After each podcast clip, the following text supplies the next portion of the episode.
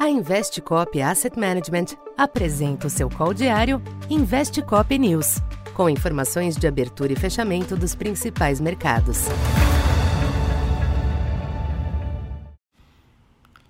Bom dia. Eu sou Silvio Campos Neto, economista da Tendências Consultoria, empresa parceira da Investcop. Hoje, dia 4 de agosto, falando um pouco da expectativa para o comportamento dos mercados nesta quinta-feira. Os mercados internacionais exibem movimentos contidos nesta manhã, em clima de espera pelos importantes dados do mercado de trabalho norte-americano amanhã, que devem balizar as apostas sobre as próximas decisões do Fed. Por hora, o ambiente é tranquilo, com ganhos residuais nos índices futuros em Wall Street após a quarta-feira marcada por altas significativas.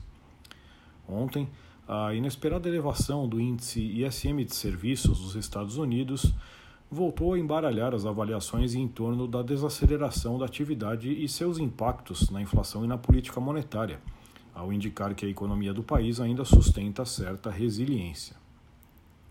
Apesar disso, o dólar segue sem impulso ante a maioria das demais divisas, com predomínio de pequenas quedas nesta manhã.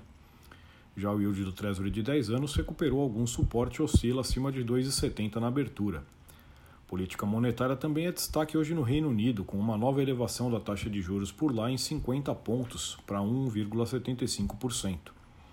Entre as commodities, o petróleo esboça uma leve reação após o tombo de ontem.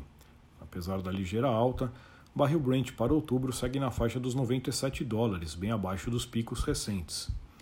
Já o minério de ferro estendeu as perdas nos mercados asiáticos, em sinal adverso para as ações da cadeia do setor nas bolsas.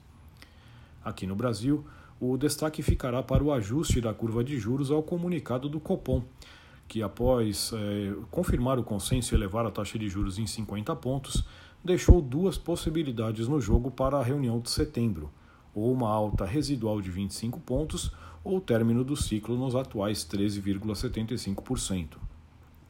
Como a curva de juros precificava a alta de 25 pontos, a chance de encerramento deve reduzir os DIs curtos e médios, enquanto os longos podem permanecer acomodados diante das incertezas internas e da alta dos yields lá fora.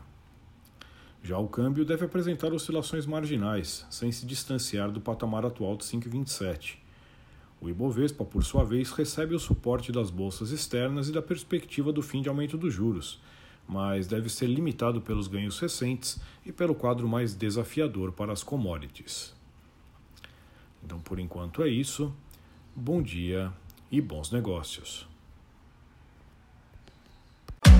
Essa foi mais uma edição Investe Cop News.